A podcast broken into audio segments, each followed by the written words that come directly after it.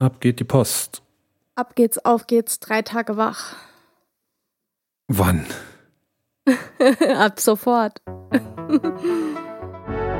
Es ist Mittwoch, der 10. Februar 2021. Die Ministerpräsidentinnen sitzen heute wieder mit der Kanzlerin zusammen, um eine weitere Runde Schwarzer Peter Corona-Edition zu spielen.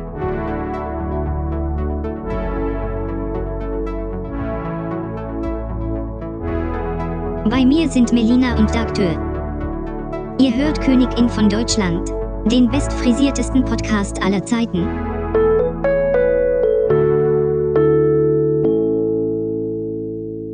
Wie geht's, wie steht's? Gut, und dir? Ja, soweit, so gut. Business Updates wollten wir am Anfang machen. Wie geht's der Firma? Mal. Wie geht's Meiner der Melina Firma? Firma? Meiner Firma geht's gut, sehr gut eigentlich. Also ich kann mich echt nicht beschweren. Ähm, äh, ja, also meiner Firma geht's quasi immer so gut, wie es mir geht und mir geht's im Moment sehr gut. Bei mir ist das immer umgekehrt. Je schlechter es dir geht, desto besser geht's deiner Firma. Nee, nee, nee. Das wäre eine, eine äh, umgekehrt reziproke. Nee, wie? Ich, nee, also ich würde sagen, das wäre eine seltsame Kausalkette, aber passt schon. Nee, also bei mir ist es so, dass äh, wenn äh, es meiner Firma gut geht, geht es mir gut. Wobei man natürlich ja nicht alles äh, vom Wirtschaftlichen abhängig machen soll. Ja, aber tatsächlich geht's äh, meiner Firma auch gut. Äh, wir haben ja im Dezember schon unsere Corona-Soforthilfe aus dem Frühjahr 2020 zurückzahlen können. Schon ja, im Dezember und haben jetzt die Bestätigung auch gekriegt. Das habe ich dann die Woche öffentlich gemacht. Habe mich sehr gefreut. Tatsächlich äh, von unseren mannigfachen Multimedia-Aktivitäten bis auf die Drosten Ultras-Geschichte, die ja noch ein bisschen mehr Wellen gemacht hat, äh, das erfolgreichste Video, das wir gemacht haben. Fand ich sehr Wie gut. hast du das, wie hast du das gemacht mit der Rückzahlung? Einfach auf das Konto zurückgebucht, von dem es kam oder wie ging das? Ich habe mich gemeldet im Ministerium. Da war bei dem Zuwendungsbescheid eine Adresse angegeben. Ich weiß es gar nicht mehr so genau, wo ich die E-Mail-Adresse her hatte. Ja, das, die E-Mail-Adresse, die es damals schon gab beim Ministerium, so eine Corona-Hotline-E-Mail. Dort habe ich hingeschrieben, dass ich gern zurückzahlen würde. Eine ganz kurze Begründung in einem oder zwei Sätzen. Ähm, und dann hat man sich dort einen Tag später zurückgemeldet, direkt mit Kontonummer, hier bitte hin überweisen. Auch direkt Landeshilfe und Bundeshilfe. Das waren ja damals zwei Töpfe, das kam in zwei Tranchen auch, äh, hat auch unterschiedlich lang gedauert, alles. Aber das ging jetzt in einer, in einem Rutsch komplett zurück. Und dann hat es nochmal etwa vier Wochen, ich glaube sogar noch länger, fünf oder sogar sechs Wochen gedauert, bis ich ähm, den Bescheid bekommen habe, dass die Mhm. vorherigen Bescheide äh, ungültig sind. Also man hätte auch schreiben können, vielen Dank für die Rückzahlung. Die haben geschrieben, äh, hiermit teilen wir Ihnen mit, dass die vorherigen Bescheide ungültig sind, nämlich die Bescheide, in denen drin gestanden hat, dass ich äh, das Geld gekriegt habe.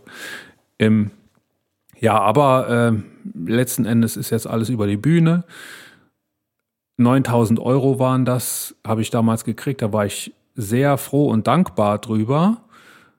Denn äh, wir hatten tatsächlich ein Liquiditätsloch zu der Zeit, aber die Umsätze, die uns damals verloren gegangen sind, aus verschiedenen Gründen, ähm, sind alle wiedergekommen bis zum Ende des Jahres. Wir hatten sogar ein sehr erfolgreiches Jahr und ich konnte das wieder zurückgeben. Das habe ich natürlich dann auch bekannt gemacht über unsere Social-Media-Kanäle und was, was jetzt der einzige Nachteil der Geschichte ist, ich falle ja gerne bei Social Media auch auf äh, mit meiner Corona-Meinung und die ist ja meistens äh, ja No Covid wäre eine Strategie, also äh, lieber noch ein bisschen länger zulassen.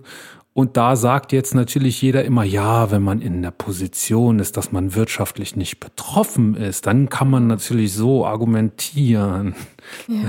Also es ist jetzt tatsächlich gestern und heute schon zweimal passiert. Okay, das ist ein bisschen traurig. nee, ich ich finde das sehr lustig. Denn das äh, scheinbar sind die Argumente, die ich sonst so anführe, äh, dann weniger angreifbar. Ja, du diskutierst ja gerne, für dich ist es lustig, aber ich finde so allgemein ein bisschen, also ich finde auch den Zusammenhalt, der, der schwindet auch gefühlt immer mehr. Also so zu Anfang war es noch, ja, wir, wir sind äh, sozial und ähm, retten mit Gutscheinen ähm, so ein bisschen die, die Lokalitäten etc. Aber mittlerweile ist es schon ein bisschen bissiger geworden. Also man merkt schon, dass die Leute sehr ähm, sehr nüchtern sind mittlerweile. Dazu habe ich passend, wenn du jetzt, wolltest du mit dem Thema auf irgendwas überleiten? Mm, ja, ich lass uns nämlich damit was. beginnen. Okay.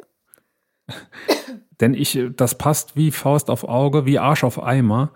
Äh, mein Podcast der Woche habe ich gestern gehört in der Sendung Essay und Diskurs im Deutschlandfunk. Also eigentlich wieder eine Episode einer Radiosendung, die man aber auch als Podcast sich anhören kann und äh, die natürlich auch wieder bei uns in den Show Notes verlinkt sein wird.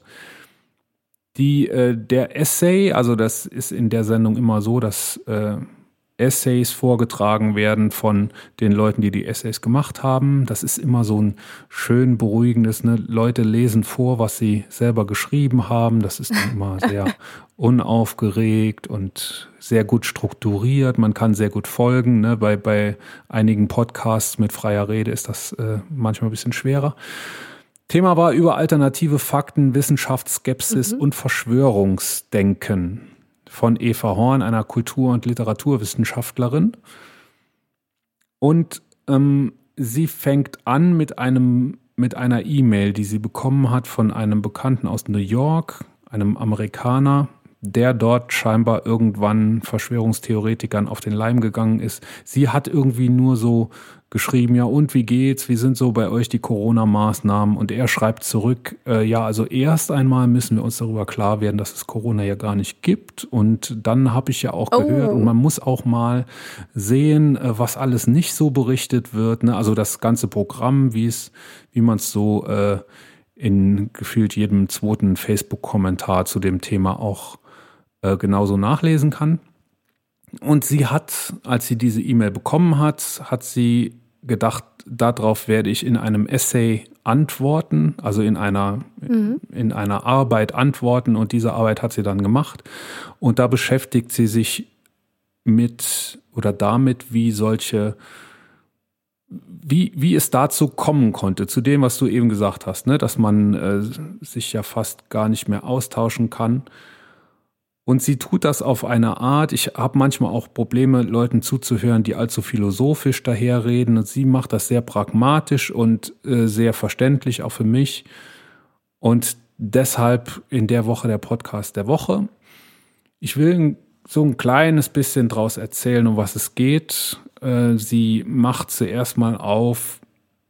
Es ist ja nicht nur so, dass in, in den Gesellschaften im Moment, wenn es um Corona geht, oder auch wenn es um so Dinge wie Rassismus geht, ist es ja nicht nur so, dass zwei Fronten sich gegenüberstehen und streiten, denn auch im Streit braucht es eine, geme eine gemeinsame Basis. Man muss eine gemeinsame Wirklichkeit anerkennen, um sich über sie streiten zu können. Ne? Man muss anerkennen, dass es Corona gibt, um sich über Corona, Corona streiten zu können. Und das ja. ist sehr oft schon nicht mehr gegeben. Das ist auch das, was die Verschwörungstheoretiker immer zuerst mal versuchen, eine alternative Wirklichkeit aufzubauen. Und äh, die schaffen das auch oft. Deshalb sind, sind einige wirklich lost bei dem Thema, äh, so Querdenken und so weiter. Die, die wirst du nicht mehr erreichen können, weil du mit denen gar keine gemeinsame Basis mehr hast. Ähm, also keine, keine akzeptierte Basis mehr hast, auf Grundlage derer du mit der Person streiten kannst. Sie vermeidet in ihren Ausführungen das Wort Querdenker. Sie spielt manchmal auf die Querdenker an, das ist aber tatsächlich nur die Bewegung aus Stuttgart für die. Äh, sonst nennt sie sie immer, das gefällt mir sehr gut, finde ich sehr sympathisch, die Besserwisser. Und darunter versteht sie selbsternannte Experten. Äh, sie äh, skizziert nochmal kurz, wie es zu den Fake Facts gekommen ist. Das war ja damals, als Trump ins Amt gekommen ist, gab es ja diese Inauguration, wo dann anschließend oder wo Trump behauptet hat, dass da so viele Leute waren wie noch nie vorher. Dann hat jeder bei Twitter Fotos gepostet und die Ränge waren nur zu einem Drittel voll und es war ganz klar, dass da wesentlich weniger Leute waren und am nächsten Tag, glaube ich, war es in einer Talkshow oder sonst irgendwo im Fernsehen, äh, wurde Trumps Pressesprecherin darauf angesprochen, wie das denn nun gewesen sei und dann in diesem Interview hat sie ja ähm, den Begriff der Fake Fact, der alternativen Fakten ähm, geschaffen. Also es gibt Fakten und es mhm. gibt alternative Fakten. Wir berichten hier alternative Fakten. Und das war ja so ein geflügeltes Wort, das sich seitdem ähm, sehr, sehr stark oder wo sich sehr stark die Kommunikation von Trump und von, von dem Team Trump sozusagen dran orientiert hat. Und da geht es auch darauf an, ein echte Fakten und alternative Fakten. Echte Fakten orientieren sich eben an der Wirklichkeit. Sie können richtig oder falsch sein. Alternative Fakten orientieren sich daran, wie sie wirken. Da ist es erstmal egal, ob das stimmt oder nicht, denn es kommt an auf die Wirkung und die Wirkung wird entfacht oder entfaltet, sobald die Fakten in der Welt sind. Wenn hinterher jemand sagt, aber das stimmt doch gar nicht und kann das auch nachweisen, dass das nicht stimmt, ist das schon nicht mehr wichtig, denn die Wirkung hat ja vorher schon stattgefunden. Ne? Wenn ich jetzt hier äh, erzähle, ich sitze gerade nackt vor meiner Kamera, dann entfaltet das eine Wirkung. Und selbst wenn ich hinterher. Ich kann bestätigen, zugebe, zumindest obenrum hat er was an. Ganz genau, ja. Weißt du aber gar nicht, wie es unten weitergeht. Und äh, will man das wissen? Keine Ahnung. So, die, die Wirkung ist jetzt in der Welt. Ganz egal, ja. äh, was jetzt wirklich. 100 Follower mehr, yeah. So, und dann gibt es da dazu auch einen Begriff, das nennt sich Bullshitting, was da passiert. Mhm. Äh, eine, oh, da habe ich leider vergessen, mir zu notieren, von wem das ist. Das hat ein Philosoph mal definiert. Das Wesen des Bullshits liegt in der ja, das Wesen des Bullshits liegt in der Gleichgültigkeit gegenüber der Frage, wie die Dinge wirklich sind. Also im Bullshitting geht es wirklich nur darum, Effekte zu erzeugen im Gegenüber, in der Kommunikation, ähm, ganz egal, wie die Dinge wirklich sind. Und ähm, äh, ja, so Wendler-like quasi. Ja, ganz genau. Und das und ja? dem gehen die Leute aber auf den Leim, weil die eben auch Fakten präsentieren in ihrem Bullshitting, aber keinen interessiert es mehr, ob diese Fakten wirklich zutreffen oder nicht. Da hatte ich auch eine lustige Facebook-Diskussion. Ähm, die Welt hat ja jetzt rausgefunden, dass im, ich glaube, im April 2020 hat das Innenministerium, von dem ich kein großer Fan bin, vor allem äh, von Herrn Seehofer, Klammer auf, CSU, Klammer zu, das hat Wissenschaftler des, äh, also so die Welt jetzt, Wissenschaftler unter anderem des RKI, dazu missbraucht, eine Rechnung anzustellen, die dann die Leute verunsichern soll. Mhm. Da wurde dann ein Worst-Case-Szenario publiziert. Stimmt, das war noch früher, das war im Februar oder März vor dem ersten Lockdown. Da hat das RKI eine Rechnung gemacht und da kam raus, äh, dass es in Deutschland Millionen Tote geben könnte, wenn wir keinen Lockdown machen. Das war diese Rechnung und das war dann natürlich das Worst-Case-Szenario, was passiert im schlimmsten, im schlimmsten Fall, wenn wir nicht, nicht pharmazeutisch intervenieren, also keinen Lockdown machen. Und die Welt hat das jetzt so dargestellt, dass die Regierung, also das Innenministerium, was gar nicht die Regierung ist, aber egal, die Regierung die Wissenschaftler missbraucht hat, es gibt einen internen E-Mail-Verkehr, da steht drin, mach uns mal die Rechnung, wir wollen darauf restriktive äh, Maßnahmen begründen.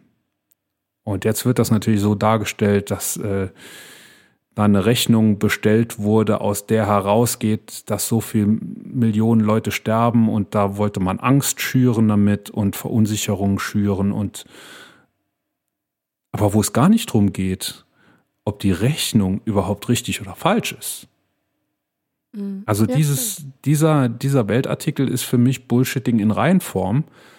Kein Mensch, der das gelesen hat und auch kein Mensch in dieser, äh, in diesem, der diesen Facebook-Post kommentiert hat, interessiert sich dafür, ob die Rechnung richtig oder falsch ist. Also ob es vielleicht wirklich zwei Millionen Tote gibt. Nee, was hier gebullshittet wird, ist, Regierung missbraucht Wissenschaft, um das Volk für dumm zu verkaufen.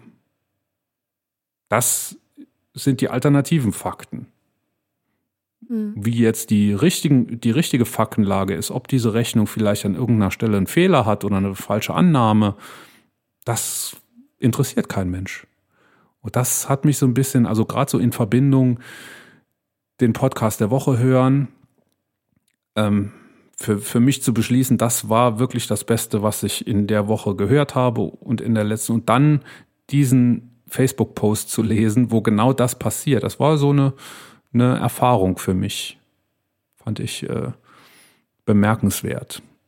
Und so funktioniert es eben sehr oft. Und dieser Podcast der Woche, Essay und Diskurs im Deutschlandfunk mit Eva Horn, hat mir einige Mechanismen verständlich gemacht. Ne? Auch so mhm. ganz einfache Dinge, selbsternannte Experten. Ne? Sie äh, wenn sie Namen nennt, dann wirklich welche, die ziemlich weit im Abseits stehen, aber Hendrik Streeck nennt, nennt sie selber nicht, glaube ich, beim Namen, aber sie redet sehr viel von äh, der Unterschied zwischen echten Wissenschaftlern und selbsternannten Wissenschaftlern ist eben, dass die selbsternannten Wissenschaftler nur am Rande überhaupt mit dem Forschungsgebiet zu tun haben und echte Wissenschaftler kommunizieren ihre Ergebnisse mit anderen Wissenschaftlern. Und die selbsternannten Wissenschaftler kommunizieren immer direkt mit der Öffentlichkeit. Und damit meint sie zu 1000 Prozent, oder das trifft zumindest zu 1000 Prozent auf Streeck zu, der ja nicht nur direkt mit der Öffentlichkeit kommuniziert, sondern das sogar von, äh, von Werbeagenturen noch planen lässt. Übrigens von Werbeagenturen mit äh, ehemaligen äh, Bild-Zeitungschefredakteuren. Das nur am Rande. Das ist übrigens so die. Sind. Wie kann man denn bei der Bild-Zeitung obwohl ja, es ist ja nicht gegeben, dass sie gegangen wurden, aber es liegt schon recht nah dann. Äh, nee, nee, nee, das muss nicht sein. Ich glaube, äh, so ein Bild-Zeitungschefredakteur ist, ist ja nichts, was man macht bis zur Rente. Das macht man, bis man. Also nicht bei der Bildzeitung, aber wenn man in einer, in einer guten Position ist, warum nicht? Ja. Jedenfalls das ist mir dann auch aufgegangen. Streeck, die Marketingagentur, deren Namen ich nicht weiß, die Bildzeitung und Laschet, das ist, das ist so eine, so eine Wirklichkeit, glaube ich, äh, vor der ich Probleme habe, sie als meine Wirklichkeit anzuerkennen ich hab, ich diskutiere viel bei Facebook mit Leuten, die Streeck-Anhänger sind und also das sind keine, die sagen, das gibt es gar nicht und so und die aber dann so mit den mit den Streeck-Argumenten daherkommen und auch über die Person Streeck habe ich letztens eine interessante Diskussion gehabt, so als Streeck als als im Spiegel gestanden hat, dass Streeck ja mit seinen Äußerungen äh, Ähnliches bewirkt wie die Corona-Leugner mit ihren Demonstrationen, also so verharmlosend und so. Ne? Also Streeck wurde verglichen mit Corona-Leugnern und da war der Aufschrei groß. In welcher Gesellschaft leben wir, war, glaube ich, die Überschrift. Und ähm, als das damals die Bildzeitung mit Drosten gemacht hat, da hat aber keiner drüber geschrieben, in welcher Gesellschaft leben wir. Jedenfalls keiner von denen. Aber meinst du, meinst du, äh, du meinst den Hendrik Streeck, oder? Ja, ja, okay. Ja, von dem habe ich auch schon, ich habe eben Erik verstanden. Nee, nee, Hen ähm, wir, sind ja, wir sind ja immer noch online und getrennt ähm, durch den Lockdown. Von daher ja, ich kann da schon auch. mal was, oh, kann da schon mal was äh, verloren gehen über die guten Datenleitungen in Deutschland. Ähm, über den habe ich auch schon viele geteilte Meinungen gehört. Ähm, ja, also da gibt es auch nur äh, Hass oder Liebe. Also so ein Mittelding habe ich da auch noch nicht mitbekommen bei dem ähm, Hendrik Streeck. Fun Fact am Rande, weil wir hier ja auch immer, ja. also bei uns kommt der Gossip-Faktor ja nie zu kurz. Ne? Das wissen unsere Hörer, äh, Hendrik Streeks Ehemann hat jetzt äh, eine sehr gut bezahlte Teamleiterstelle, glaube ich, bekommen bei Jens Spahn im Ministerium. Oh. Ja, obwohl ja Hendrik Streeks und Jens Spahn, glaube ich, nicht immer ganz auf einer Linie sind. ganz und gar nicht. Äh, aber so die Hendrik Streeck ist ja so der engste Berater von, von Armin Laschet, Klammer auf, CDU und sein Ehemann ist dann im Wirtschaftsmin im äh, Gesundheitsministerium von Jens Spahn, Klammer auf, CDU, Klammer zu, untergekommen auf einer sehr gut bezahlten Stelle, die längere Zeit vakant war. Da kann man jetzt, das tun wir nicht, aber man kann natürlich sich überlegen, warum das so gekommen ist. Ja. Aber vielleicht war es ja wirklich so, wie das Ministerium sagt, dass der gute Mann qualifiziert ist für die Stelle und einen langen äh, wie nennt man das, Auswahlprozess durchlaufen hat. So wird es nämlich dargestellt. Genau. Kann ja sein. Ja, die Möglichkeit besteht. ähm, allgemein zu Corona, ähm, du bist ja jetzt sehr auf, auf das also man hört ja in letzter Zeit nur Corona, deswegen ist es bei uns auch wieder so präsent. Wir haben ja mal eine Zeit lang versucht, Corona zu umgehen, aber mittlerweile schafft man es echt nicht mehr. Ja, ich bin ähm, auch schon ähm, fertig mit Corona. Ich habe hab noch, obwohl echt? ja meine ja? anderen Themen, nee, mein ein Thema hat gar nichts zu tun mit Corona. Hoffentlich kommen wir da noch dazu und das andere hat so am Rande zu Wie tun damit. Wie hast du sowas denn gefunden? Etwas, was gar nichts mit Corona zu tun hat. Wunderbar. Nee, aber Aha was, was, also du bist ja jetzt sehr auf die Virologen eingegangen und ähm, die, die Parteien, die da ergriffen werden, ähm, was, was ich halt im Moment so ein bisschen oder was immer lauter wird, aber was lange vernachlässigt wurde, sind so ein bisschen die Auswirkungen ähm, der, der Menschen an sich. Also ich kann da nur für mich sprechen. Also ich habe jetzt an sich online durch, durch den Verein, in dem ich bin, also bei den Wirtschaftsjunioren, habe ich sehr viel mit Menschen zu tun, online auch. Und ähm, treffe auch äh, regelmäßig mit ganz viel Abstand, Maske und allem, was dazugehört, desinfiziert, frisch gewaschene Klamotten, alles drum und dran. Ähm, äh, so ein paar ausgewählte ältere Leute, denen ich einkaufen gehe. Ähm, aber was ist mit den Leuten, die komplett alleine zu Hause sitzen, ähm, ihre, keine Ahnung, ihr Homeoffice da äh, durchziehen, ähm, quasi null Kontakt zur Außenwelt haben, weil sie keinen Partner haben, keine Familie und nichts. Das finde ich so ein bisschen mittlerweile bedenklich und nach über einem Jahr finde ich auch, sollte das noch mehr in den Vordergrund rücken. Also, ähm, dass wir Maßnahmen ergreifen müssen, um ähm, die, die äh, Kontakte einzuschränken. Daran äh, zweifeln mittlerweile nur noch die, die äh, unter die Corona-Leugner zählen oder die, die halt wirklich wirtschaftlich stark betroffen sind. Und ähm, ja, aber ansonsten weiß ja jeder, dass das aktuell die einzige richtige Lösung ist. Man sieht es ja auch an den Zahlen, die trotz Mutationen äh, rückläufig sind. Im Saarland noch etwas hoch im Gegensatz zum Bundesschnitt, aber dennoch rückläufig. Aber da finde ich, wird einfach zu wenig drüber gesprochen und auch zu wenig gemacht. Also, ich weiß nicht, ich finde da, ich bin da jetzt nicht davon betroffen, aber ich finde, es gibt viele Menschen, die allgemein schon sehr zurückgezogen leben, äh, wenn, wenn kein Corona ist und die ja dann noch zurückgezogener sind, äh, jetzt in der Zeit, in der sie ja noch von allem anderen abgeschottet sind. Und das, finde ich, sollte mehr zum Thema werden.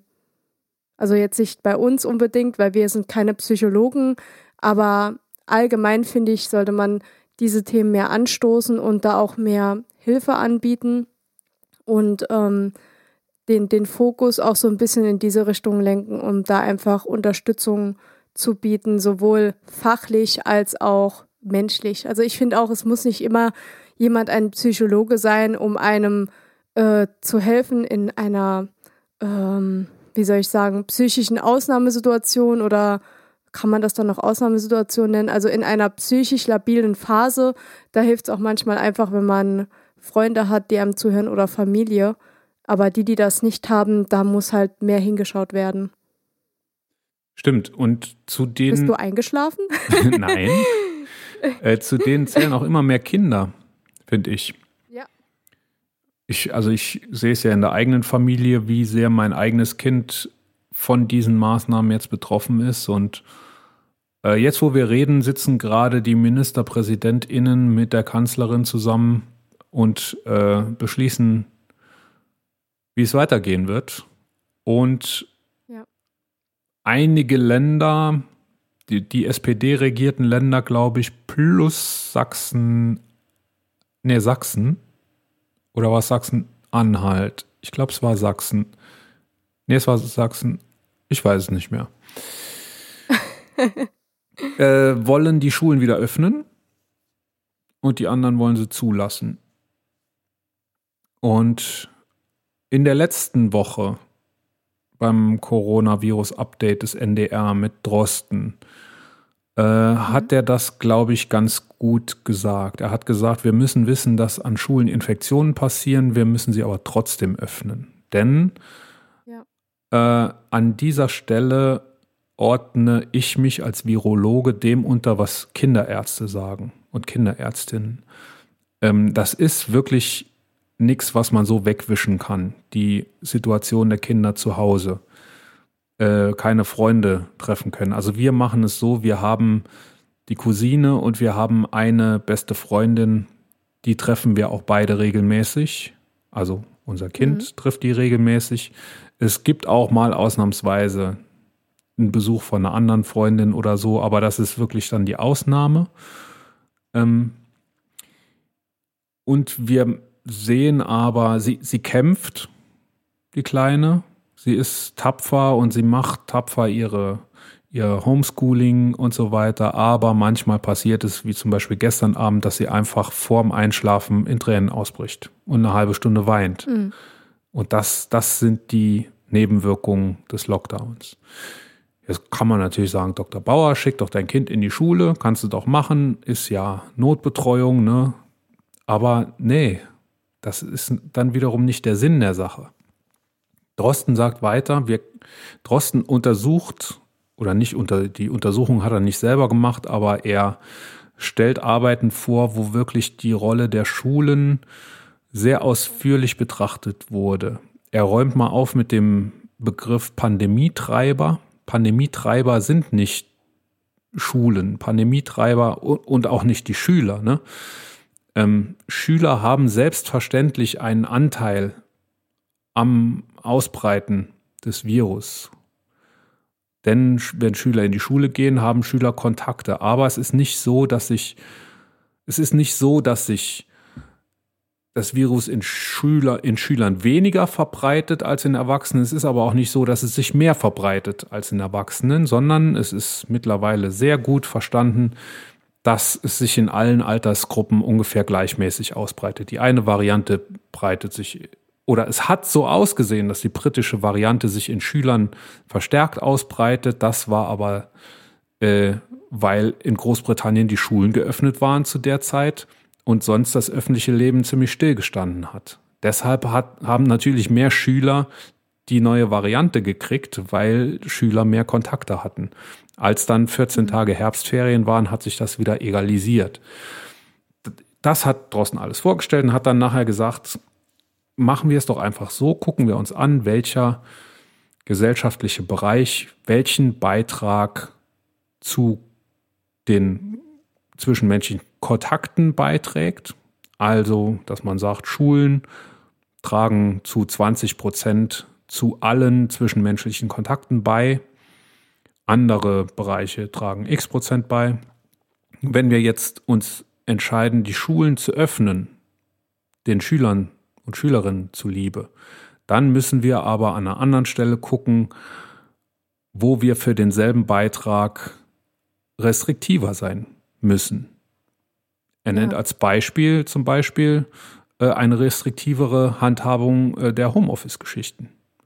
Ich würde als Beispiel nennen äh, stärkere Kontrollen der Maßnahmen, die wir sowieso schon haben. Ich zähle ja immer, wenn ich ähm, auf dem Arbeitsweg bin, gehe ich ja immer am Bolzplatz vorbei. Ich zähle ja immer wie die, die Jungs, die dort gerade Fußball spielen. Bisher war der Rekord acht. Äh, jetzt kurz vorm Wochenende gab es mal einen Tag mit sehr schönem Wetter, da haben da 15 Jungs Fußball gespielt. Mitten, im, mitten in der Wohnsiedlung. Ja, ich äh, zähle immer die. Darf ich hier eigentlich gar nicht sagen, weil das nachverfolgbar wäre, aber ich zähle hier immer die Schuhe im Gang, die bei meiner Nachbarin stehen, ähm, die in einer knapp 40 Quadratmeter Wohnung lebt. Ähm, und denke mir dann auch immer meins und äh, desinfiziert dann auch immer alle Geländer, die wir im, im Hausgang so haben. Lauft da überwiegend auch nur noch mit Maske rum, außer es ist wirklich spät abends und ich weiß, dass da länger keiner mehr durchgegangen ist, weil der Gang sehr hellhörig ist. Aber das ist wirklich, also es gibt wirklich Leute, die sind vernünftig und die halten sich sehr gut an die Regeln ähm, und es gibt Leute, denen ist es einfach scheißegal und die denken einfach, sie wüssten es besser und wundern sich dann im Endeffekt, wenn sie dran erkranken an Corona. Also ich meine, das kann jeden treffen, aber man muss es ja nicht noch zusätzlich herausfordern. Es gibt solche und solche, aber die Tendenz ist einfach zur Corona-Müdigkeit. Ich habe im persönlichen Umfeld von einigen gehört, die gesagt haben, uns wird das jetzt zu stressig mit dem Homeschooling. Wir schicken die Kinder, es fragt ja keiner. Bei uns war es in der Grundschule so am Anfang dieser Geschichte, dieses Lockdowns, mhm. dass in der gesamten Grundschule, ich glaube, vier Kinder in der Notbetreuung waren. Über alle Klassen. Eine zweizügige mhm. Grundschule, also acht Klassen insgesamt. Davon waren vier Kinder in der Notbetreuung. Mittlerweile ist es so, dass alleine von unserer Klasse, in der unsere Tochter ist, erste Klasse, die Hälfte der Schüler da ist. Jeden Tag. Kann man auch damit begründen, dass anfänglich ja viele Firmen in, ähm, in Kurzarbeit waren? Hat sich da so viel dran geändert, tendenziell? Ja, also die meisten Firmen, also die Firmen, die ich kenne, im Saarland zum Beispiel, und da kenne ich sehr viele, die Anfang des Jahres ähm, in Kurzarbeit gegangen sind. Die sind schon äh, einige Zeit nicht mehr in Kurzarbeit, weil ich glaube, das Kurzarbeitergeld äh, der Bundesregierung wurde auch nur ähm, bis Q3 oder Q4 äh, vergeben. Also ich wüsste jetzt nee, nicht, ob nee, das. Nee, nee, nee, nee. Das wurde verlängert. Wurde verlängert? Also Läuft es war, es war äh, sonst, glaube ich, so, dass du das höchstens zwölf Monate am Stück beantragen konntest und das ist aber aufgebohrt worden und du kannst jetzt oh. nach wie vor Kurzarbeit noch machen. Lotte, korrigiere mich, wenn ich falsch liege. Nein, du hast recht. Die Bezugsdauer wurde auch für 2021 auf 24 Monate verlängert. Auch die Höhe der Bezüge wurde auf bis zu 87 Prozent angehoben. Hm, okay. Ähm, ja, aber viele Firmen fahren halt einfach keine Kurzarbeit mehr, weil sie ja keine Lieferengpässe haben, weil ja ähm, annähernd alles normal in der Wirtschaft in dem Sinn läuft, dass alles verfügbar ist. Da gab es ja zwischenzeitlich mal ähm, Materialengpässe in sämtlichen Bereichen, sei es Stahl, Holz, äh, whatever. Und ähm, das ist ja mittlerweile nicht mehr so. Ja, weil alles aus China kam und China natürlich da ein bisschen rigoroser war. Ja mit ihrem Lockdown. Ja, genau. Was mich mehr und mehr irritiert, ne? Ähm, wo du von der Wirtschaft redest und dass die Wirtschaft ja quasi ja. normal weiterläuft. Das trifft natürlich nur für die Wirtschaftsbereiche zu und die Sparten, die nicht von den Lockdown-Maßnahmen betroffen sind. Also alle außer Gastronomie äh, und die Künstler natürlich und Friseure und sowas, äh, körpernahe Dienstleistungen. Was mich wundert, ist, dass von denen keiner aufsteht und sagt, ihr blöden Arschlöcher von der Wirtschaft, was seid ihr denn für unsolidarisches Gesindel? Warum machen wir nicht mal alle gemeinsam einen harten Lockdown? Warum seid ihr nicht, warum macht ihr nicht für einen Monat das, was wir jetzt seit fünf Monaten machen? Nee, so lang ist es noch nicht. November, Dezember, Januar, drei Monaten, aber Ende ist ja offen, ne? Wahrscheinlich, ja. wenn, wenn der Podcast rauskommt, weiß man da schon mehr, aber es wird ja nicht jetzt äh, ab, ab übermorgen eine Lockerung in allen Bereichen geben. Äh, Gastronomie hat noch keiner gesagt, dass die jetzt geöffnet werden soll. Friseure möglicherweise wieder ab Mitte Februar. Ja, weil es ähm, zur Hygiene, zur Körperhygiene gehört. Äh, das ist quasi die, die Begründung. Und Schulen sind natürlich auch im Gespräch. Ähm, ja, wegen ja, den ja, Gründen ja, auch, wir die ja. wir vorher schon genannt haben. Genau.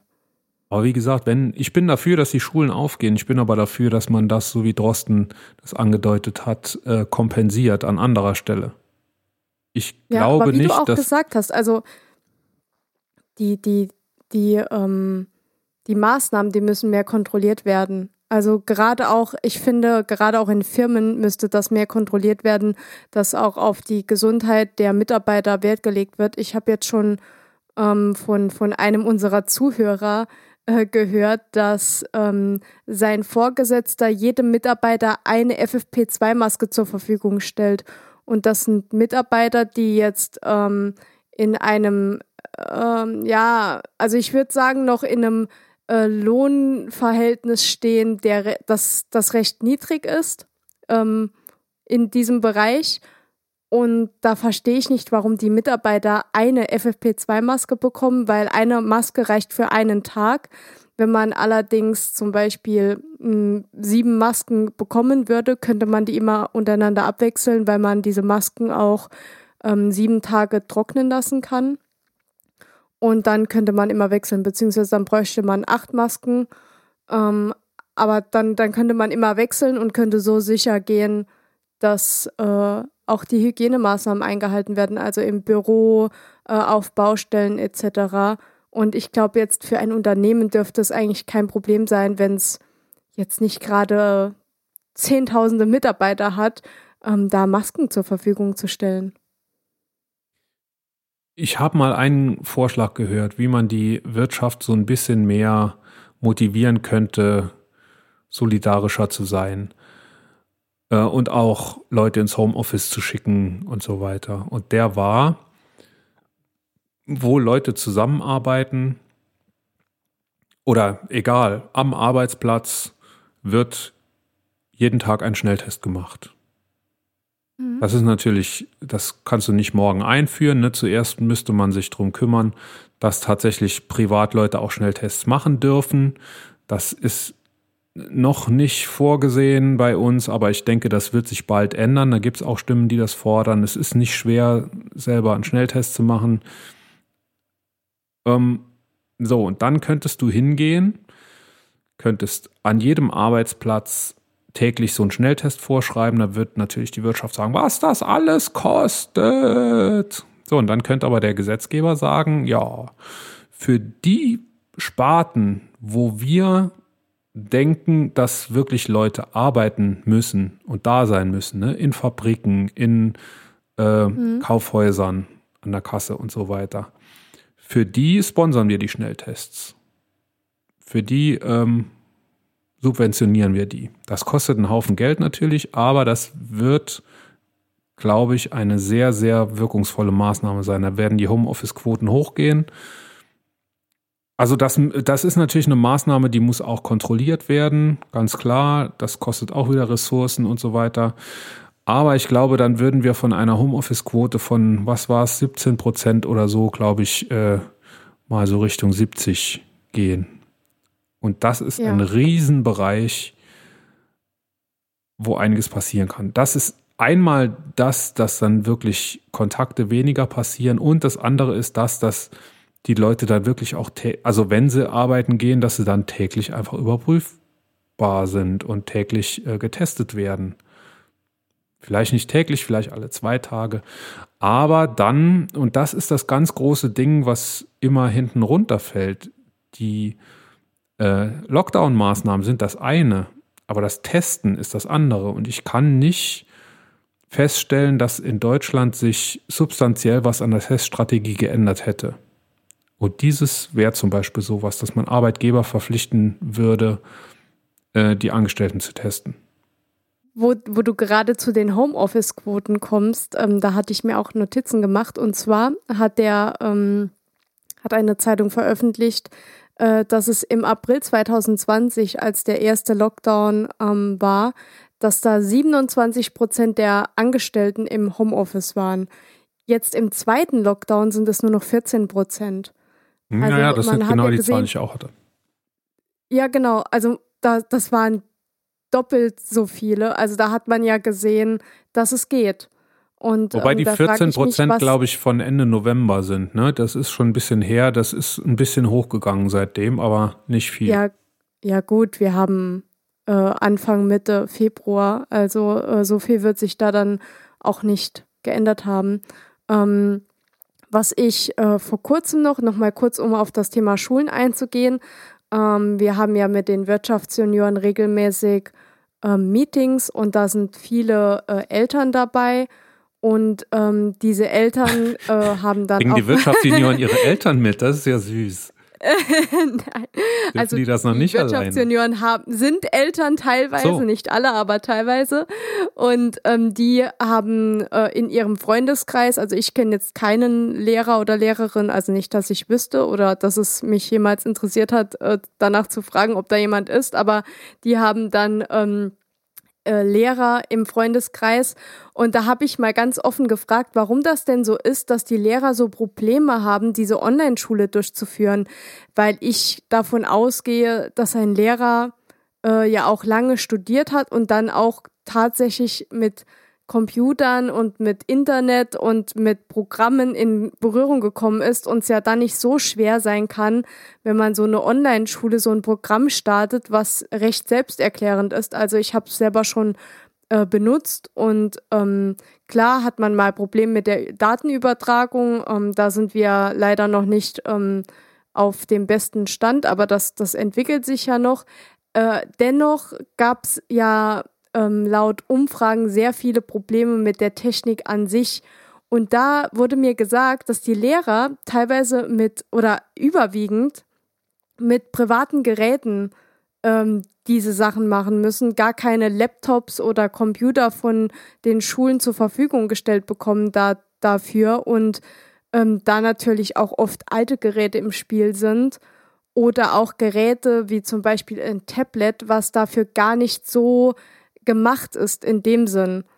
Und ähm, da war ich wirklich geschockt, ähm, dass die Politik verlangt, äh, dass man eine Online-Schule durchführt und da auch ähm, Programme genutzt werden, die an sich noch nicht mal im ersten Schritt dafür gemacht sind, sondern diese Online-Schulprogramme sind eigentlich für Studiengänge ausgerichtet, ist ja dann aber naheliegend, dass man es auch für Schulen nutzt, aber dass man dann äh, nicht schnell reagieren kann, um da jeden ein Top-Gerät hinzustellen, was einfach äh, einen guten Prozessor hat und ähm, vielleicht auch etwas, um gute Internetleitung ähm, zu garantieren, das finde ich schon äh, ja am Thema vorbei, weil es wurde sich ja auch bei Lufthansa äh, wurde da mehrmals äh, Geld reingeschossen und da wurden sich viele Gedanken drüber gemacht etc., dass nach dem Lockdown noch ähm, eine, ein, ähm, ein gutes äh, Fliegen mit mehreren Fluglinien ähm, äh, am Markt ist etc. Aber dass unsere nächsten Generationen darunter leiden mit, ähm, mit diesen Dingen, mit diesen lapidaren Sachen, die, keine Ahnung, ein Laptop, ein guter Laptop kostet ab 600 Euro aufwärts, dass man das nicht ähm, einfach mal rausschießen kann, jedem Lehrer einen Gutschein gibt für einen Laptop, den er sich dann aussuchen kann oder irgendwie, äh, den kann er sich ja noch selber organisieren. Daran wird es bestimmt nicht scheitern. Das, das finde ich, äh, da, da konnte ich in dem Moment nur mit dem Kopf schütteln, weil ich dachte tatsächlich längere Zeit, es liegt an den Lehrern selbst, dass die da einfach nicht gewillt sind, weil das auch oft so dargestellt wird, ehrlich gesagt, dass die da nicht gewillt sind, sich da ähm, richtig damit zu beschäftigen, aber es lag einfach daran, dass sie nicht die Mittel hatten, das ah, ja, so aber, gut aber das, durchzuführen. Das wiederum liegt nicht unbedingt da, nicht unbedingt daran, dass die Mittel nicht da sind, sondern dass da ja ein gewisser Verwaltungsaufwand äh, betrieben werden muss. Und da sind die Prioritäten in den, also das passiert alles auf kommunaler Ebene. Ne? Da, da kann mhm. die, die Frau Merkel dem Bürgermeister XY nicht reinreden. Ähm, ich weiß gar nicht, ob auf unterster kommunaler Ebene oder in den Landratsämtern, keine Ahnung, jedenfalls irgendwo ganz unten passiert das und es gibt Kommunen, die tun, die, bei denen läuft das gut. Äh, zum Beispiel weiß ich in der Verwandtschaft von einem Kind, äh, das hat ein Tablet bekommen und die Schulklasse hat jetzt auch äh, Lüftungssysteme bekommen oder die Schule hat in allen Klassen Lüftungsgeräte bekommen. Da funktioniert das sehr gut. Äh, bei uns in unserer Schulklasse äh, ist noch gar nichts passiert. Ich ja, aber kann sein, dass auch, Geräte ja. verliehen werden, aber äh, wir haben alles und wir, also ich meine, wir wechseln uns halt ab. Wenn das, wenn das Kind äh, in der ersten Klasse eine Videokonferenz mit der Lehrerin hat und mit anderen Kindern, dann ist das sowieso nicht so, dass man das Kind irgendwo hinsetzt und das macht das dann schon und man selber kümmert sich um was anderes. Dann ist man natürlich, dann ist natürlich ein Erziehungsberechtigter äh, damit eingebunden. Und deshalb stellt sich bei uns die Frage nicht, dass äh, das Kind ein eigenes Gerät braucht. Das kann auch ein Gerät eines Erziehungsberechtigten mitnutzen.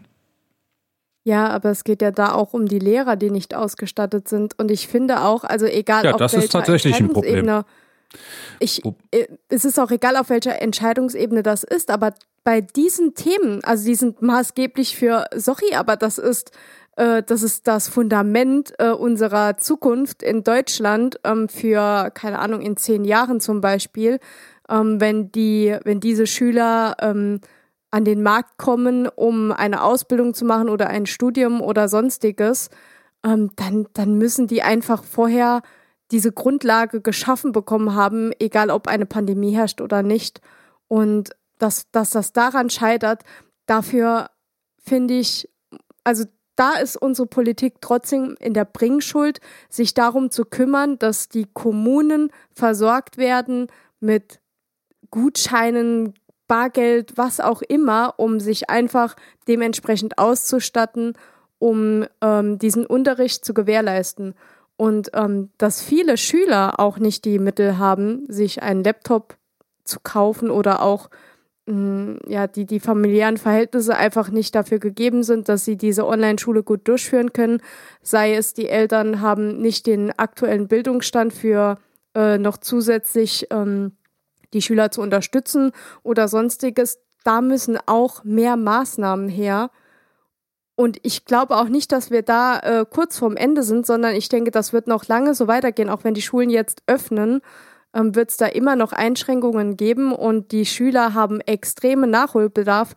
Und ich finde, da müsste der Fokus auch drauf gerichtet sein, dass man da äh, mehr investiert einfach als, als Land, als Bund, als Deutschland einfach, dass man da sagt, okay, wir müssen da gucken, wo die Schwachstellen sind, woran es liegt und wie kann man das ähm, ausgleichen oder annähernd ausgleichen. Ich glaube nicht, dass es für diese lange Zeit, die die, ja, die, die Schüler jetzt ähm, schon in, in dieser Situation verbringen, dass es da einen kompletten Ausgleich innerhalb der nächsten ein, zwei Jahre geben wird. Aber wenn man jetzt nicht anfängt, also wann dann?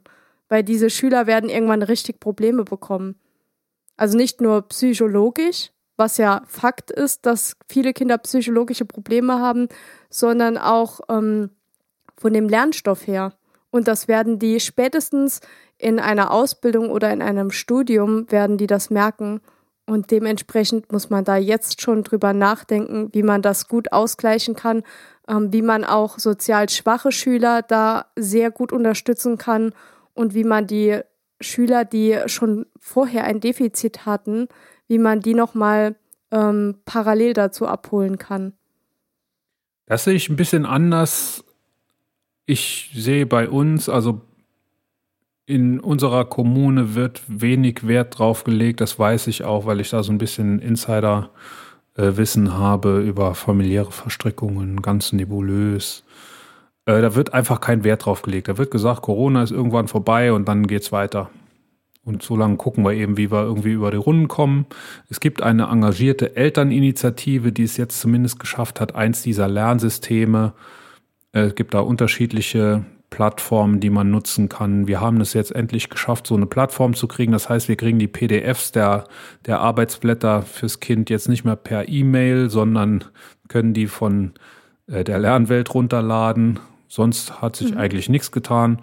Es wurden zwischendurch drei oder vier Videos produziert der Lehrerin, wo sie äh, fünf Minuten lang was erklärt, äh, die auch wirklich gut ankommen. Das, das finde ich wirklich eine tolle Sache.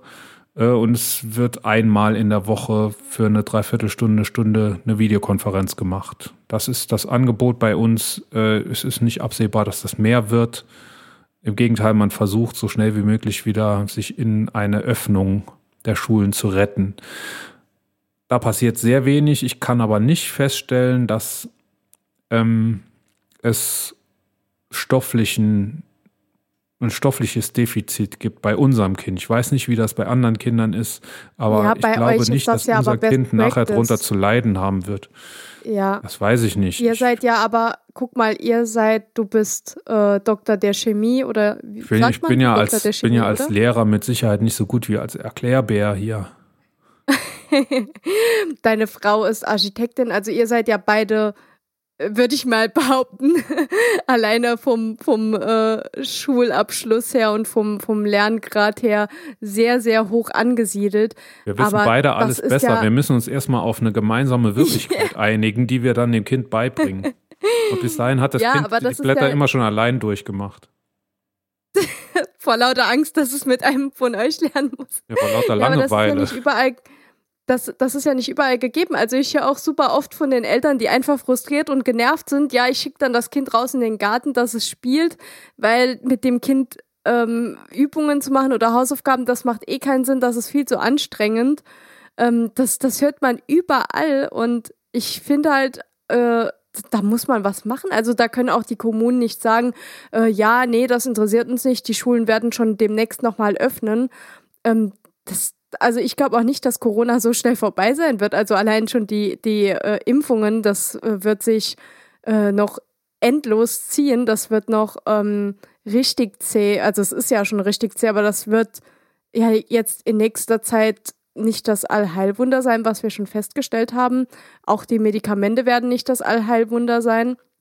Und ähm, dementsprechend muss man da einfach gucken, dass man da an den Kindern dranbleibt von, von dem Wissensstand her, was, was ihre schulische Aktivitäten angeht. Und ich finde das echt eine Frechheit, äh, dass gerade so eine gute Gemeinde, in der du zum Beispiel lebst, also es ist ja äh, der, der gute Teil vom Saarland, sage ich mal, oder ein guter Teil vom Saarland, dass die dann trotzdem so die Augen verschließen und sagen, ja, es wird schon wieder äh, demnächst vorbei sein und dann wird sich alles ähm, dann, dann wird die Zeit äh, die Lösung sein. Das, das wird nicht so sein. Das Wo ist sollen nämlich die genau Kinder genau der denn Punkt, das Wissen aufbauen? Das ist genau der Punkt, den ich, äh, den ich äh, der Kommune, meiner Kommune vorwerfe.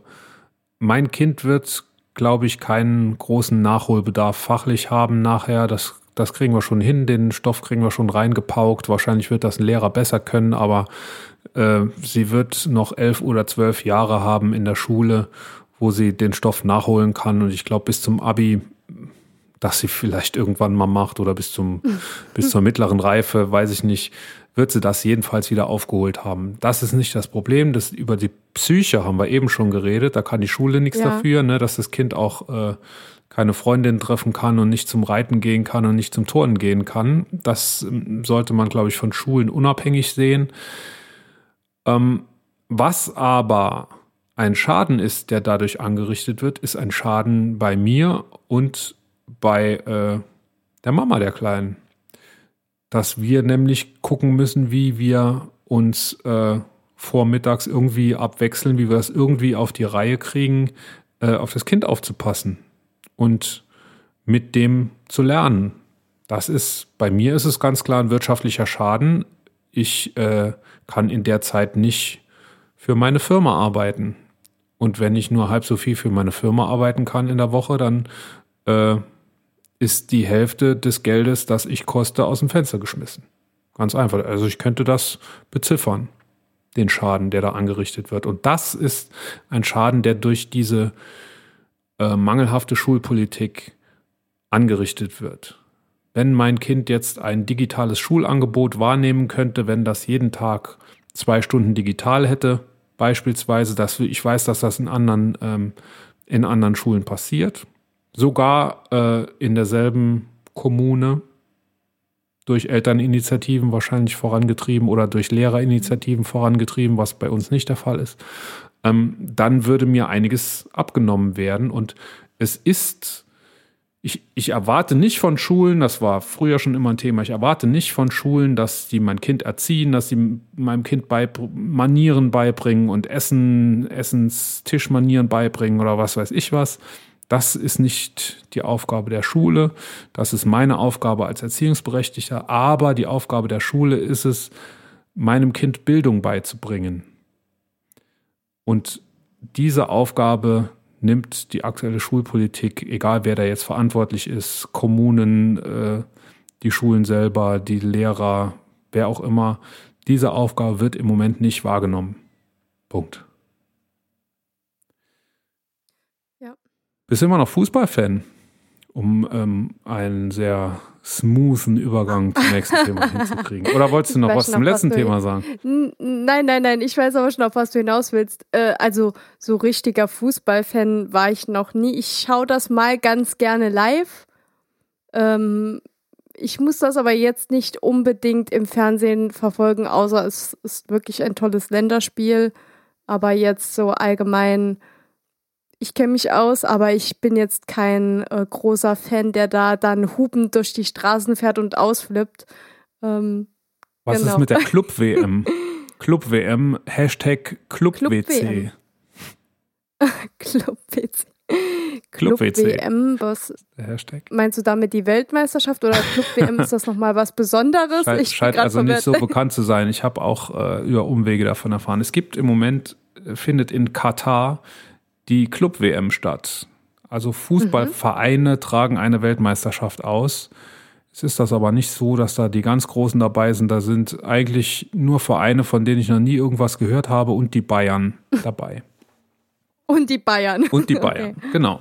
Und die Bayern stehen jetzt auch im Finale. Das wird irgendwie die Tage stattfinden und vielleicht haben die, sind die schon Weltmeister, wenn äh, die Folge hier erscheint, weil sie gegen irgendeinen arabischen Club 100 zu 1 gewonnen haben oder so.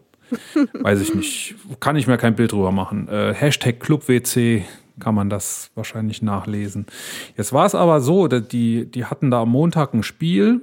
Also weil es ja die Bayern sind, mussten die irgendwie so Vorrunde oder Viertelfinale mussten die gar nicht machen, durften direkt zum Halbfinale anreisen, weil es eben die Bayern sind. Das war, glaube ich, am Montag. Und äh, sollten am Freitag losfliegen nach ihrem Bundesligaspiel gegen Hertha BSC Berlin, das sie 1 zu 0 gewonnen haben. Das sollte abends stattfinden in Berlin. Ähm, ich weiß gar nicht, haben. Ja, ich meine aber, die Bayern hätten gewonnen. Ich weiß es nicht. Das können vielleicht unsere, unsere fußballinformierten Hörer äh, sonst uns in den Kommentaren auf Social Media oder sonst wo um die Ohren schmeißen. Aber ich glaube, Bayern hat 1 zu, 0, 1 zu 0 gewonnen gegen Hertha BSC am Freitag. Das Spiel wurde extra eine halbe Stunde vorverlegt, damit die Bayern-Profis äh, sich verschwitzt hinterher direkt von ihren Teambussen zum neuen BER-Flughafen bringen lassen konnten und dann ins Flugzeug steigen konnten und über Nacht dann nach Katar reisen. Das ist eine sechsstündige mhm. Flugreise, glaube ich. Also Denn, nur um dich da mal zu ergänzen, ja. ähm, ich glaube auch, sie haben 0 zu 1 gewonnen, die Bayern. Und ich glaube, der Koman hat das Tor geschossen, weil ich habe es nicht geschaut, aber ich habe es nebenbei im Radio gehört. Also, beim Kochen. Ah, das gibt es noch Fußballkonferenz. ja. Sehr geil. Äh, und dann war es, also das Spiel wurde deshalb eine halbe Stunde vorverlegt, weil das war eine enge Kiste zeitlich gesehen. Denn es gibt ja ein Nachtflugverbot in Deutschland. Und in Berlin am BER dürfen nach 0 Uhr keine Flüge mehr abheben. Keine Flugzeuge Weil mehr dann abheben. Corona besonders ansteckend ist. Nee, das hat mit Corona gar nichts zu tun. Das ist immer so. Aber das weil doch die, jetzt die Leute die, da schlafen wollen und ja, weil die Tiere auch äh, mal eine, ein paar Stunden ohne Fluglärm haben wollen. Ja, aber die Leute, äh, die Leute, die, die Querdenker, die würden jetzt sagen, die würden das jetzt so argumentieren, dass Corona nachts ansteckender ist. Also das habe ich jetzt schon ein paar Mal gelesen, auch bei den ähm, Ausgehverboten und sowas, ja, ab 10 Uhr ist Corona besonders ansteckend oder mit Alkoholintus, weil ja auch irgendwie ein Alkoholausschenkverbot teilweise war, ist es auch besonders ansteckend. Genau. Ich wollte dich aber nicht unterbrechen, sorry. Alkoholisierte gerne äh, grölenderweise mehr Kuscheln. Aerosole produzieren. Gröhlend kuscheln, genau, und dann der Aerosolaustausch besonders hoch ist. Genau. So, und jetzt haben das die Bayern, es war, hat ja geschneit, ne, wie verrückt, und die Maschine musste enteist werden. Und als der Start fertig war, die Maschine, war es 0 Uhr 3. Und da haben die gesagt, Tower, wir wollen starten, hat der Tower gesagt, uh -uh, ihr startet nicht. Und dann mussten die äh, ganz gut bezahlten Bayern-Profis tatsächlich die Nacht am Flughafen verbringen. In der VIP-Lounge natürlich, erster Klasse, haben sie dann rumgelungert und die Nacht verbracht, auf dem Boden geschlafen, scheinbar. Skandal ohne Ende, sagt Hoeneß. Dass wirklich die Bayern, ne, also man ist ja angereist zur Club-WM, Hashtag Club-WC, äh, um Deutschland zu vertreten. Man das ist ja auch eine Imagegeschichte für Deutschland. Und man reist ja im Auftrag des deutschen Volkes sozusagen als FC Bayern, ne? Bayern sagt ja schon äh, aus, für wie viel Prozent der Deutschen die höchstens stehen können, reist ja dann nach Katar und dann wegen drei Minuten wird denen die Starterlaubnis entzogen. Tja, so ist das mit den Vorgaben. Ja. Wie macht man das? Was, was haben wir da für eine Meinung dazu? Wenn du Königin von Deutschland wärst, hättest du, hättest also du sie finde, trotzdem fliegen lassen? Nein, und ich finde auch und ganz wenn sie lauterer gewesen also, wären? Auch nicht, auch nicht dieser Brücke, auch nicht der Elversberger. Ich finde allgemein, wenn ich sehe, was diese Fußballprofis da verdienen und was die in den Interviews äh, also leisten, wenn die irgendwie was gefragt werden, da frage ich mich echt, wie soll man den Kindern da noch erklären, dass sie was für die Schule machen sollen, weil sie sonst mal ähm, kein gutes Geld verdienen werden. Also das ist echt verrückt. Also ich finde, das hat mittlerweile Ausna Aus ähm, Ausmaße, genau, Ausmaße angenommen, die nicht mehr zu vertreten sind. Ähm, und wenn die dann mal eine Nacht an einem Flughafen schlafen müssen, also ich meine, da, da ging es ja wahrscheinlich auch nicht nur um, um die Uhrzeit, sondern auch um äh, allgemein die Sicherheit, weil wir haben ja alle mitbekommen, dass in, im Norden Deutschlands, ähm, dass es dort richtig geschneit hat, also richtig krass. Ich habe eine Kollegin, die wohnt in, ähm, die wohnt da im Norden, äh, ich weiß gerade nicht mehr genau wo, aber auf jeden Fall sehr, sehr nördlich.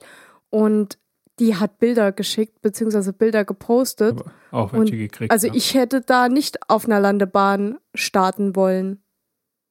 Nee, aber das war's nicht. Der, der Flug wäre klar gewesen. Es ging wirklich um die drei Minuten. Und es gibt nun mal im Gesetz ganz klare Vorgaben. Das wird äh, da so geregelt. Das ist ja Brandenburg. Und ähm, das Ministerium für Infrastruktur und Landesplanung in Brandenburg ist da zuständig. Mhm.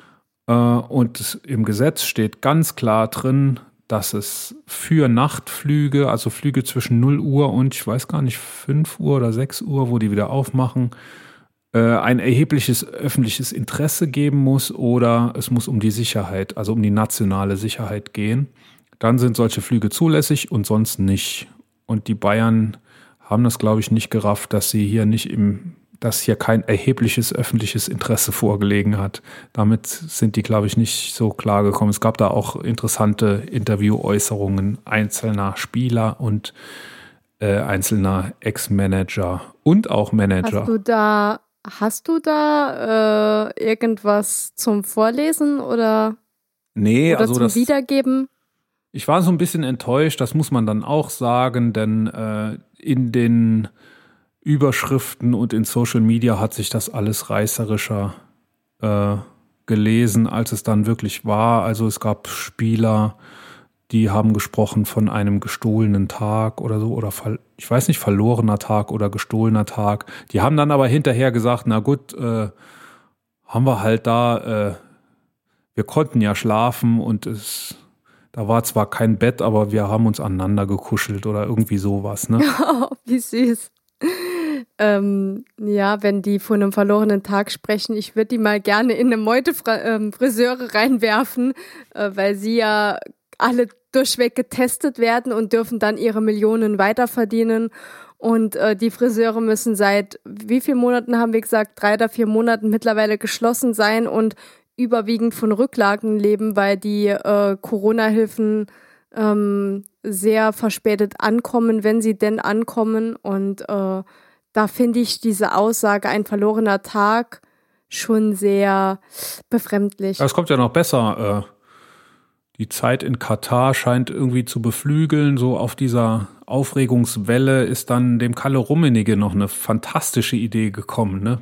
Wenn man schon so ungerecht behandelt wird die ganze Zeit, dann das macht ja auch kreativ, das kann man ja auch ummünzen in, in positive Energie und in Kreativität. Es hat Kalle Rummenigge in einem Interview mit Sport 1, ich glaube, das ist auch Springerpresse, so die Bildzeitung des Sports, ich weiß es aber nicht. Also irgend so ein, so ein Sportboulevard-Gedöns. Hat Kalle Rummenigge gesagt, wir könnten ja, also weil ja die Leute alle so faul sind beim Impfen, könnten wir ja Bayern-Profis als Vorbilder impfen. Das ja, war es ziemlich Leute genau. Sind alle faul beim Impfen. Das war es ziemlich genau, dachte, was, was Carlo Rummenigge gesagt hat. Da hätte ich jetzt erstmal, ohne dass ich mehr dazu sage, hätte ich jetzt mal deine Meinung gehört. Also, was ich so mitbekomme, ist, dass jeder tausendmal anruft bei den Hotlines und versucht, sich online einzutragen, um geimpft zu werden. Also, das ist für mein Verständnis das Gegenteil von faul. äh, kann aber sein, dass er da eine andere Definition von diesem Begriff hat. Ähm, aber also ganz ehrlich, es wird mich nicht wundern, wenn es wirklich so kommt, weil, wie gesagt, sie sind ja schon prädestiniert dadurch, dass sie ähm, permanent ähm, getestet werden. Und wenn sie dann positiv sind, dann bekommen sie natürlich auch da eine Sonderbehandlung. Und es würde mich wirklich nicht wundern, wenn das auch so kommen würde, dass äh, solche Sportarten und auch äh, gewisse Fernsehshows, die äh, da genug ähm, Geld auf den Tisch legen, wenn die da bevorzugt werden würden. Ich frage mich allgemein auch, ob es nicht schon diese Bevorzugung aktuell gibt, weil ähm, gefühlt ähm, weniger Leute geimpft wurden, als Impfstoff schon zur Verfügung stande. Also wo ist der andere Impfstoff hin, auch wenn man quasi nur die Hälfte verimpft, um quasi die zweite Impfung zu garantieren. Also irgendwie passen da die Zahlen auch nicht so ähm, eins zu eins übereinander. Da frage ich mich, wer da schon bevorzugt wurde. Äh, Zwinker, Zwinker.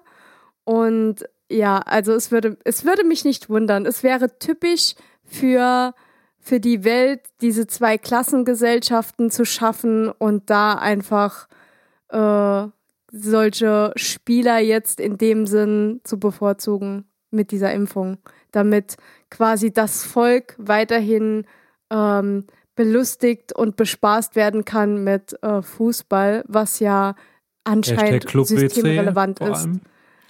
Hashtag, ja, Hashtag für Deutschland. Hashtag systemrelevant. Für Deutschland systemrelevant, repräsentativ. Ich hoffe, Hashtag es weiß jeder, dass das äh, sehr zynisch und sarkastisch gemeint ist. Ja, das hört man. Und, äh, nicht, dass uns da, ja, sehr gut. Ja, muss man ja dann noch dazu sagen. Ähm, genau. Also ich habe ja. das ja heute Morgen äh, als Story bei Insta gepostet, ne, und habe mhm. Das so interpretiert, wie es in meiner Social Media Bubble interpretiert wurde, wo ich, wo ich darauf überhaupt aufmerksam geworden bin, nämlich, dass Kalle Rummenigge äh, quasi, obwohl er sagt, wir wollen uns nicht vordrängeln, natürlich sagt er das, äh, es de facto doch tun will und äh, die Bayern-Profis oder er spricht von Bundesliga-Profis. Äh, wenn man ein Vorbild sein will, dann muss man natürlich als erstes geimpft werden. Sonst kann man ja kein Vorbild Kinder, sein. Kinder, nehmt euch diese, diese Leute nicht zum Vorbild. so. Bitte. Also, das ist die erste Frage, die man stellen kann. Äh, wie hat er das jetzt wirklich gemeint? Ähm, es hat eine kurze Diskus Diskussion noch gegeben mit einem, ich glaube, es ist ein Hörer ähm, bei Instagram, äh, wie das der Rummenigge jetzt gemeint hat. Äh, er hat gesagt, der Rummenigge hat ja nicht gesagt, dass die, dass die Bundesliga-Profis bevorzugt behandelt werden sollen. Sie sollen eben nur Vorbilder sein. Da habe ich gesagt, naja, das, ich interpretiere das aber schon so ein bisschen anders. Ne? Denn ein Vorbild kann eben nicht als letztes geimpft werden, sondern muss vor allen anderen geimpft werden, sonst kann es kein Vorbild sein. Ja. So, das ist Nummer eins. Nummer zwei ist, was du gerade schon gesagt hast, im Moment brauchen wir keine Vorbilder, weil im Moment es nicht so ist, dass äh, der Impfstoff auf den zu Impfenden wartet, sondern eher umgekehrt. Also im Moment äh, brauchen wir keinen Ansturm äh, in den Impfzentren. Wenn das irgendwann mal anders ist, wenn irgendwann es mal so ist, dass jeder sich freiwillig impfen lassen kann, wann er will, dann können von mir aus die Bayern-Profis auch Vorbilder sein und sich impfen lassen. Dann hätte ich aber bitte gerne, dass das dokumentiert wird und dass dann die Bayern-Profis bitte schön alle dabei sind und dass es dann keinen gibt, der sagt, oh nee, ich will aber nicht, weil, äh, weiß ich nicht. Aber die Bayern-Profis, die würden sich ja nur öffentlich impfen lassen, wenn dann auch das Geld stimmt äh, bei der Vermarktung, weil die verdienen ja mit Werbemaßnahmen. Das ähm, weiß ich nicht, ob man das so. Mittlerweile den, den Hauptumsatz. Also ja, es ist einfach so. Also also ich. Wenn, wenn die das schon vermarkten, dann auf jeden Fall gegen einen gewissen Betrag X. Ich glaube nicht, dass die so, also ganz ehrlich, ähm, ich, also nee, ich halte davon einfach gar nichts. Also wenn Vorbilder vorangehen für diese Impfungen, dann doch bitte Vorbilder für die Menschen, ähm, die man auch in anderen Bereichen als Vorbilder nehmen kann und nicht Fußballspieler. Also wenn es jetzt so ist, dass die Bayern-Profis wirklich jetzt, oder also er sagt ja Bundesliga-Profis, er spricht dann aber auch nur von der FC Bayern ist ja das Vorbild ne, für so viele Leute und ja. da wird sich ja so viel tun. Seit zehn Seine Jahren Motivation, glaube ich. Rummeniges hm. Motivation, von der er spricht, ist übrigens nicht, dass wir dann äh, vielleicht das Virus endlich äh, loskriegen und wieder die äh, Gaststätten und Friseure öffnen können und vor allem die Schulen. Das ist nicht seine Motivation. Seine Motivation ist, dass er endlich wieder in einem vollen Stadion stehen will. Und Haben wir nicht sogar letztens über die Frisuren der, der Fußballspieler gesprochen, wir auch schon, oder? Ja, da sind einige ja. immer Super erstaunlich, Vorbilder, oder? erstaunlich äh, gut dabei. erstaunlich gut gestylt. So, also Aber das haben sie ja alles selber gemacht. Die können alles. Die können Fußball spielen, äh, die können äh, ihre Haare schneiden. Also super, was die alles können. Also im Moment wäre es kein Vorbild. Wenn sie jetzt bevorzugt behandelt würden, dann würde wahrscheinlich äh, der ein oder andere nur noch äh, nur noch äh, aggressiver in seinen Facebook-Kommentaren werden. Wenn es irgendwann die Impfung für alle gibt, dann sollen sie es bitte gerne tun und dann achten wir beide aber auch drauf, dass es alle tun und dass sie dann aber auch drüber reden. Denn dann kann das, können die von mir aus gerne Vorbild sein. Ich äh, nur noch kurz zum, wahrscheinlich zum Abschluss äh, dieses Themas. Ich kenne auch super viele Leute, die mittlerweile gar keinen Fußball mehr schauen, einfach aus ähm, der Sachlage heraus, dass die Fußballspieler sich äh, mittlerweile super viel rausnehmen, ähm, auch so meinungstechnisch und so, und ähm, dann auch einfach wirklich viel zu viel zu viel verdienen und dann noch mehr verdienen mit irgendwelchen Werbemaßnahmen von irgendwelchen Artikeln, die teilweise kompletter Schrott sind, aber einfach gut vermarktet werden durch ihr Gesicht. Und da gibt's mittlerweile super viele in meinem Bekannten- und Freundeskreis, die einfach sagen, sie haben früher super gerne Fußball geschaut und das war quasi am Wochenende das, womit sie äh, die, die stressige Woche abgeschlossen haben. Und sie sind auch auf Spiele gefahren, haben dort auch super viel Geld bezahlt, auch für Merchandise etc. Aber mittlerweile kommt ihnen das einfach so vor, als ob das nur noch darauf ausgelegt wäre, ähm, ganz, ganz, ganz viel Geld umzusetzen und es gar kein richtiger Fußball mehr im tieferen Sinne ist. Also wie du auch eben schon gesagt hast, der FC Bayern ist für die Bundesliga, der ist einfach, ich weiß gar nicht seit wie vielen Jahren, die die Bundesliga immer gewinnen, einfach weil sie die meiste Kohle einfahren und dadurch ähm, einfach die besseren Spieler kaufen können und dadurch die Chancen der anderen einfach dermaßen sinken, dass das so unfair ist und in ein Ungleichverhältnis geht, dass es man braucht eigentlich schon gar keine Bundesliga mehr zu schauen, weil man weiß eh, äh, am Ende des Jahres gewinnt Bayern. Also es ist, es ist leider immer wieder das ein und selbe und so eine Neudurchmischung, auch was die Gehälter angeht. Und ähm, einfach mal um zu schauen, okay, wer spielt wirklich Fußball, weil er Fußball spielt und wer spielt einfach nur Fußball, um Millionär zu werden. Das wäre mal super interessant und ich glaube, dann würden auch viel mehr Leute wieder äh, diese Spiele schauen.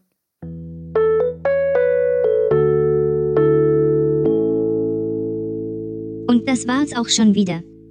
Wenn wir euch gefallen haben, abonniert uns, empfehlt uns weiter und hinterlasst gerne einen Kommentar auf könig-in.de, König mit OE. Wenn ihr bei Apple Podcasts oder iTunes seid, schenkt uns ein paar Sterne. Schreibt mir an lotte.könig-in.de, wenn ihr Anregungen oder Kritik habt. Und zum Schluss singt euch Dagtür wieder, wie wir Königin von Deutschland werden.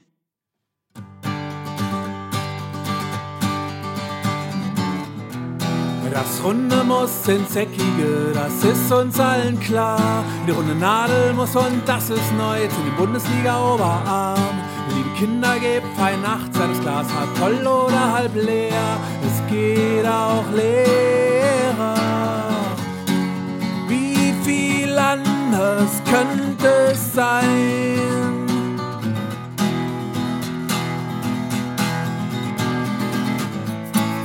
Wir erstmal Königin von Deutschland sind. Du wirst schon sehen, du wirst schon sehen.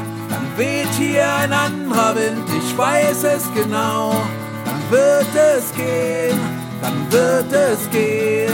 Dann fliegen die ganzen Spacken von der AfD. Du wirst schon sehen, du wirst schon sehen. Und alles wird viel schöner sein, Landschaften blühen dann wird es gehen, mit uns wird's gehen.